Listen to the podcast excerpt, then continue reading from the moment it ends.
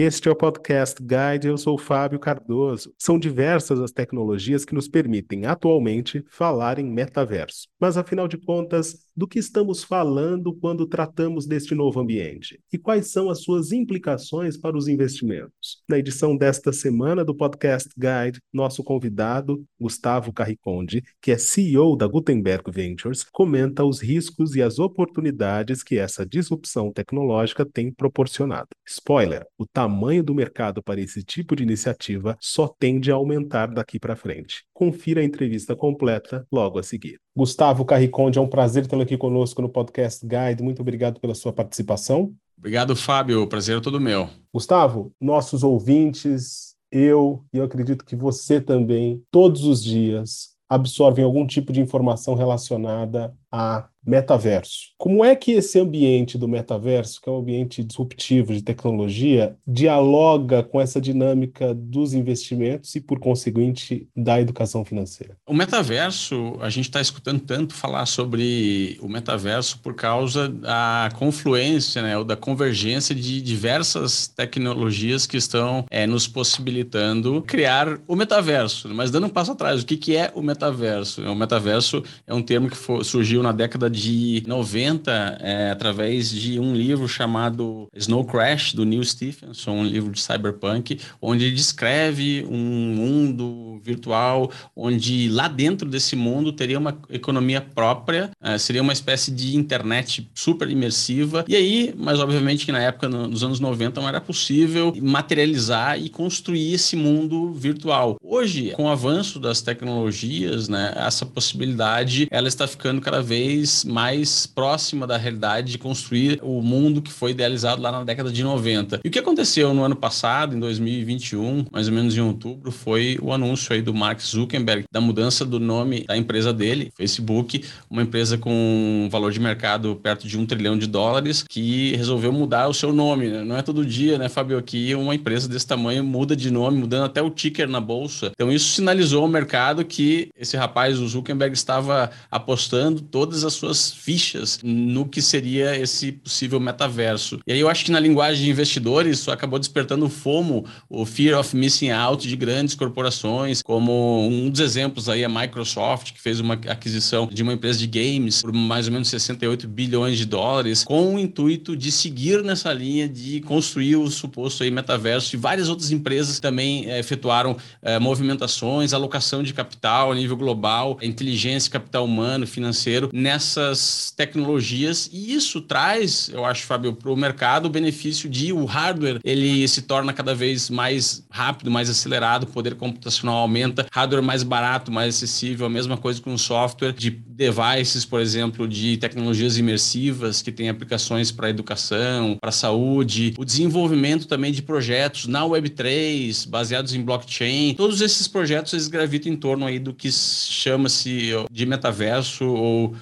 ou talvez o futuro da internet. O benefício para o mercado é que o tamanho de mercado para esse tipo de iniciativa e de investimento também tende a aumentar, porque cada vez mais pessoas conseguem adotar essas tecnologias por conta da remoção de, das fricções aí e do avanço natural das tecnologias. Então, acho que o momento que nós estamos vivendo hoje é um momento, é um pouco de, da, da confluência dessas tecnologias todas e da possibilidade que temos, e aí a gente pode falar também de, das startups que estão aí construindo é, o futuro da internet através da união dessas tecnologias todas. Né? E uma startup, o que ela faz? Ela usa a tecnologia como matéria-prima e transforma essa matéria-prima em um modelo sustentável de negócios. Né? E aí, em qualquer momento, aí, assim como nos anos 90, o boom da internet, possivelmente a gente está vivendo um momento onde os investimentos, as compras né, de ações, é, possivelmente de, de, startups, estariam é, baratas né, para um investidor que consegue enxergar uma visão dessas tecnologias médio ou longo prazo é, atingirem é, um, um, valuation maior. Né? Então, nesse sentido aí, a gente pode iniciar nossa conversa falando um pouquinho sobre o surgimento aí do metaverso.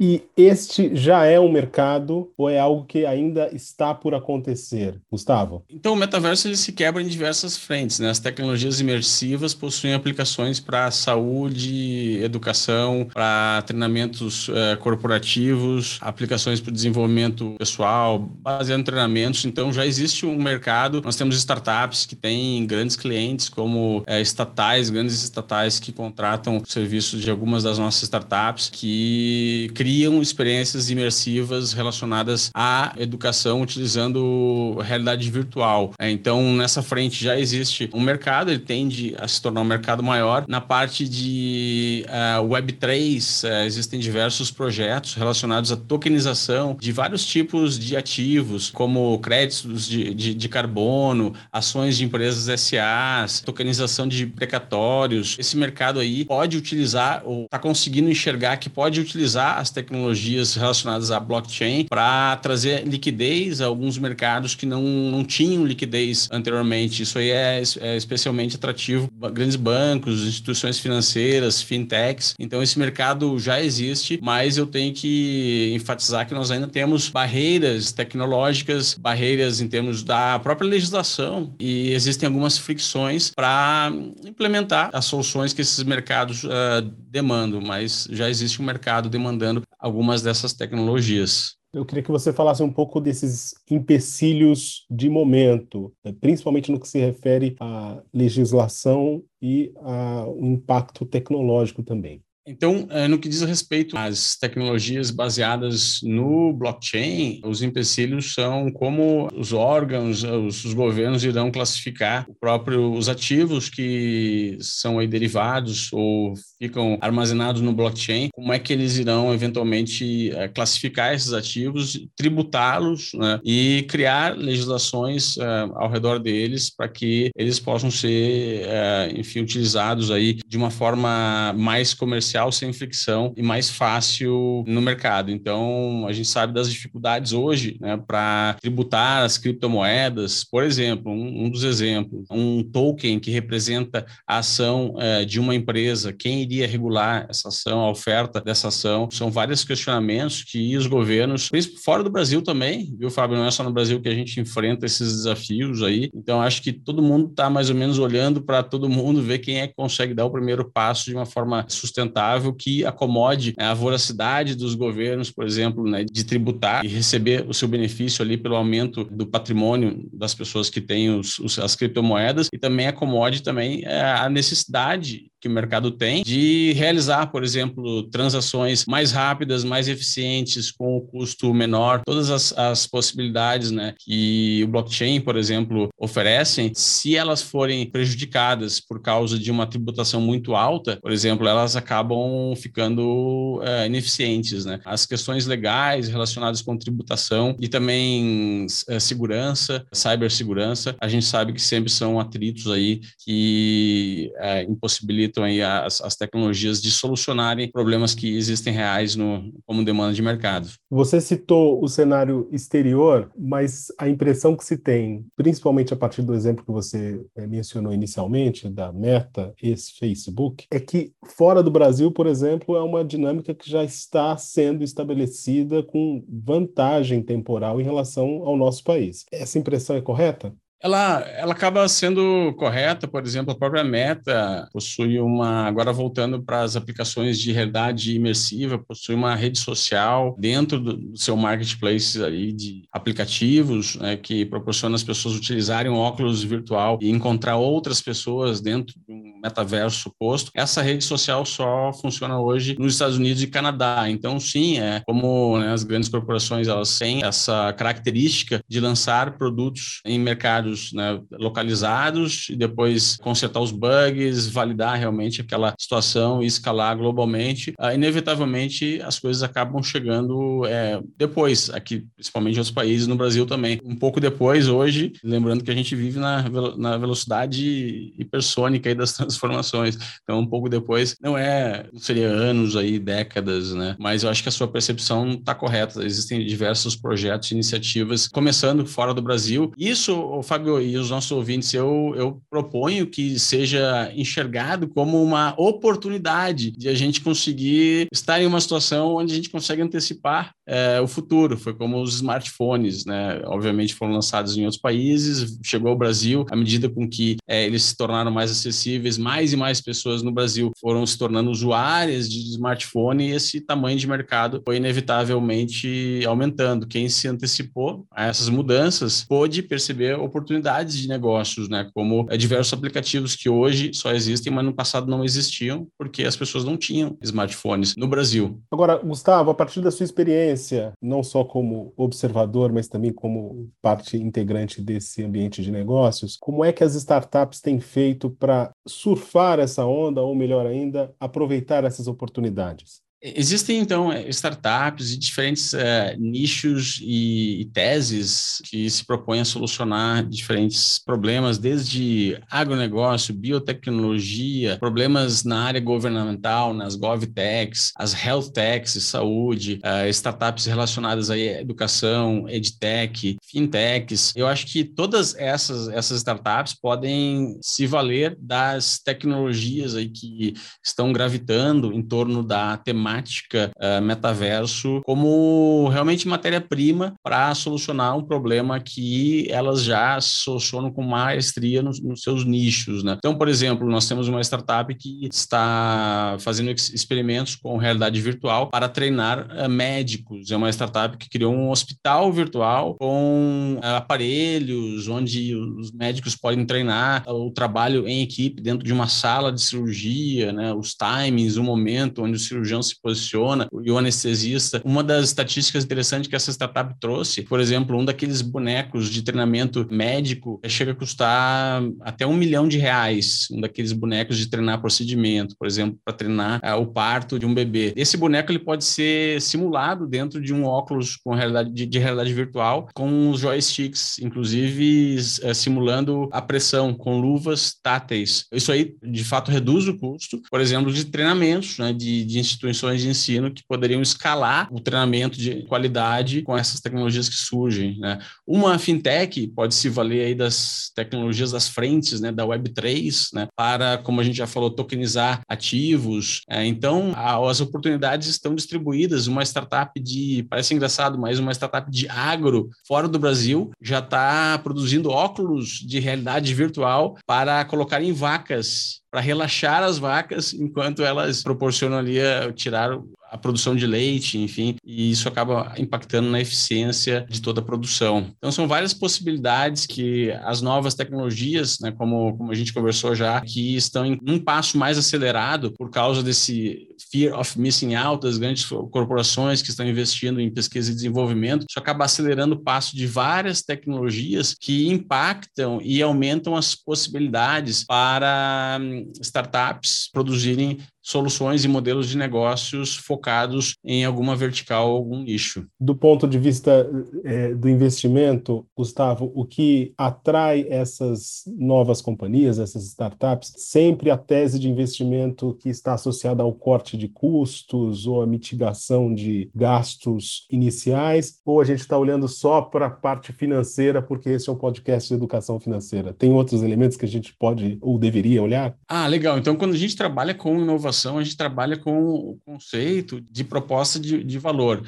É, a proposta de valor ela, ela tem um grande problema por trás que ela resolve de um determinado um problema que é muito comum em um determinado segmento eh, de mercado e dentro dessa proposta de valor existem soluções que, por exemplo, aumentam a conveniência eh, de um produto, a tempo, poupar tempo é uma demanda muito grande hoje em diversas áreas e, e teses. Então, se você consegue construir um modelo de negócios que comprovadamente poupa o tempo das pessoas, vão haver mercados, vai haver demanda para o seu modelo de negócios. Então, conveniência, é tempo, é redução de risco, né? As seguradoras que que conseguem reduzir risco. O custo financeiro, sim, o custo financeiro está é, muito próximo do, do momento onde o negócio ele perde a diferenciação e começa a se comoditizar, porque competir é, com custo é legal, é um diferencial que pode ser defendido por algum tempo, mas se você possivelmente tem uma startup ou está observando algum negócio que só se diferencia por baixar o custo de alguma coisa, muito possivelmente em breve esse negócio será também ameaçado por outra startup que vai também conseguir bater naquele custo. Então, um diferencial de um negócio ele consegue entregar valor em diversas frentes aí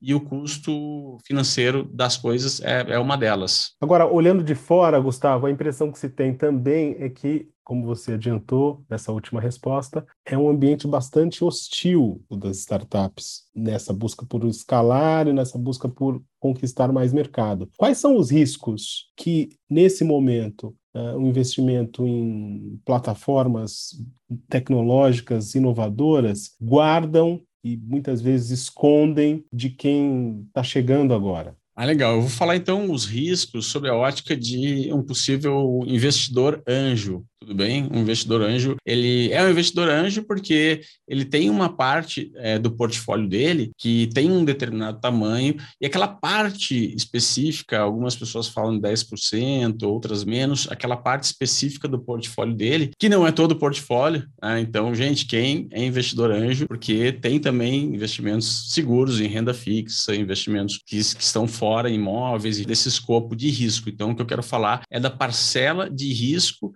que um possível uh, investidor anjo teria para investir em, em, uma startup. Ele tendo uh, um conforto e uma segurança suficiente de que aquele dinheiro perdido não vai fazer falta para o portfólio dele, não vai afetar, não vai impactar no crescimento do portfólio dele de uma forma com que ele não consiga suportar, aí sim ele pode se tornar um investidor anjo. Então, o processo começa através de uma identificação das necessidades do próprio investidor que vai em busca do mercado. Obviamente, o investidor ele quer retornos com diversos múltiplos, né? O primeiro capital de risco surgiu na década de 80 nos Estados Unidos. O investidor nos Estados Unidos investiu em uma empresa de tecnologia e aquele valor lá multiplicou-se por 1.200 vezes. Faz parte da história. A partir desse momento, as pessoas começaram, toda uma indústria começou a, a se criar em torno de apostas em negócios é, disruptivos, né? Então percebeu-se que essas apostas elas poderiam virar pó de uma forma muito rápida e tal risco, ou poderiam escalar para se tornar negócios de diversos é, múltiplos aí, como a gente vê hoje em dia é, na terminologia dos unicórnios. Então os riscos associados a esse processo processo, é, da, a jornada das startups, desde quando uma startup surge como uma, uma ideia até o momento onde ela recebe os primeiros aportes de anjos, depois é, séries de mais capital para seed, seed, série A, série B e assim por diante, os riscos eles estão associados basicamente a duas frentes aí. O mercado chama de o jockey e o cavalo. É, o jockey seria a ideia. Então, a ideia de um negócio, de uma startup, ela precisa ser avaliada sobre diversas óticas, né? É uma ideia que envolve uma tecnologia que proporcione que o um negócio escale. O que é uma ideia escalável? Algo escalável é um modelo de negócio, um modelo de negócio escalável é um modelo modelo de negócio que consegue crescer mantendo os custos fixos baixo e aumentando a sua receita. Então, essa ideia é escalável. Se a ideia não for escalável, o risco aumenta. A tecnologia soluciona um problema real das pessoas ou é uma hipótese que o, que o empreendedor acha que realmente seria muito legal ter uma startup naquela frente, naquela área, mas uh, algumas vezes o empreendedor ele se apaixona tanto pela ideia que ele acaba construindo uma máquina de desentortar bananas. Né? Uh, quem é que compraria uma máquina de desentortar banana? É, uma, é um conceito muito interessante, fantástico. Deve, uh, imagina ver um funcionamento de uma máquina desentortando uma banana, mas quem é que se importa em comer bananas tortas? Né? Então esse questionamento, se a ideia resolve um real problema, é um dos principais motivos onde as startups acabam uh, tropeçando porque elas não conseguem fit com o mercado. E uma ideia que não resolve um real problema tem um risco maior, né? Então, existem vários outros fatores de riscos aí que a gente analisa na ideia. Agora, falando do founder, do, do jockey, é, quem vai cavalgar a ideia, é também uma outra, uma outra frente, uma área que precisa ser analisado por um investidor no momento de apostar em uma startup. E os riscos envolvidos com o jockey também são diversos, fazem parte da disciplina da análise do time. Por por exemplo, esse jockey, esse time, esse founder, né? Ele está full time no negócio ou ele toca aquele negócio como uma espécie de hobby, part-time, porque ele tem um outro emprego. Se o founder está full time no negócio em tempo integral, isso tende a reduzir o risco de investir nessa startup, porque é uma evidência de que o próprio founder já comprou aquela ideia e ele acredita e vai fazer o que for preciso para crescer aquela startup. Né? O founder tem acesso a capital, acesso a futuros financiamentos, a amigos, familiares que possam ajudar no seu financiamento, é algo que, que reduz também o risco do investimento. É, o founder, o, o time de founders, os fundadores, eles possuem expertises complementares. Né? Existe um alguém muito focado, muito bom em tecnologia, tende da tecnologia. Existe alguém muito bom em vendas que consiga vender, consiga realmente entregar ao mercado que aquela tecnologia está sendo produzida. Existe um, alguém que seja bom em marketing. Então, dependendo do setor é, de atuação, do formato, dos ciclos de venda, os times, é, análise dos times de founders, a complementariedade é, dos skills que eles têm, também pode ser utilizado para se avaliar o risco naquela ideia. Então, a, a gente consegue ver de uma forma holística, analisando essas duas frentes, a ideia e os times de founders, a gente consegue montar alguns scorecards que nos dão uma evidência de alto risco, médio risco ou baixo risco. E geralmente, só para complementar, finalizar, Fabio, a minha resposta, quando os investidores percebem é, um grande risco ao investir em alguma startup, em um negócio inovador, eles tendem a desvalorizar esse negócio, ou seja, propor um valuation menor do negócio e pedirem uma participação maior por se comprometerem a correr aquele risco. Né? E o que a gente faz, é, por exemplo, aqui na Gutenberg Ventures, a gente ajuda as startups a diminuir a sua percepção de risco para o mercado, aumentar o seu próprio valuation e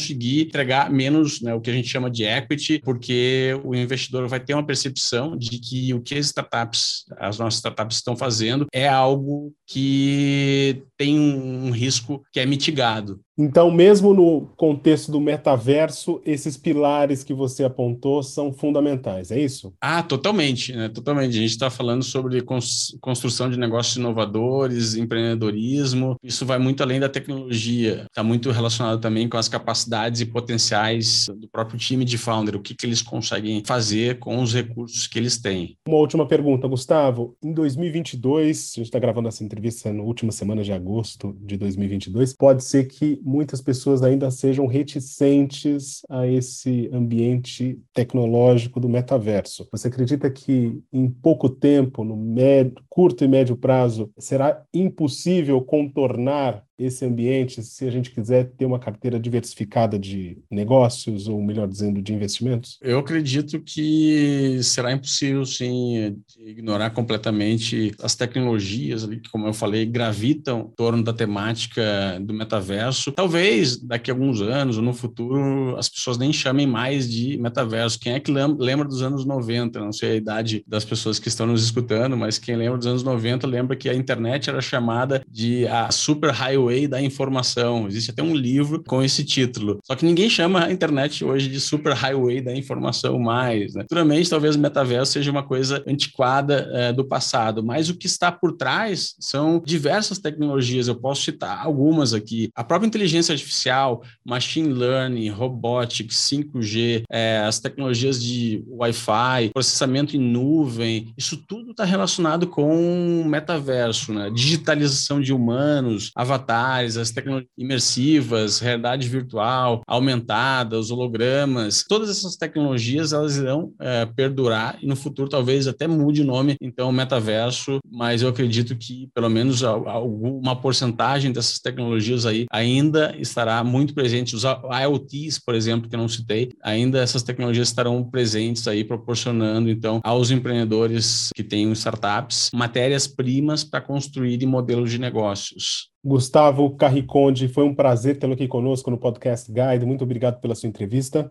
Obrigado, Fábio. Obrigado à audiência. Foi um prazer aí. Esta foi mais uma edição do Podcast Guide. A nossa lista completa de entrevistas está disponível no Apple Podcasts, no Deezer, no Google Podcasts, no SoundCloud e no Spotify. E no aplicativo O Guia Financeiro, além dos nossos podcasts, você encontra muito mais conteúdo sobre o mundo da economia em diversos formatos.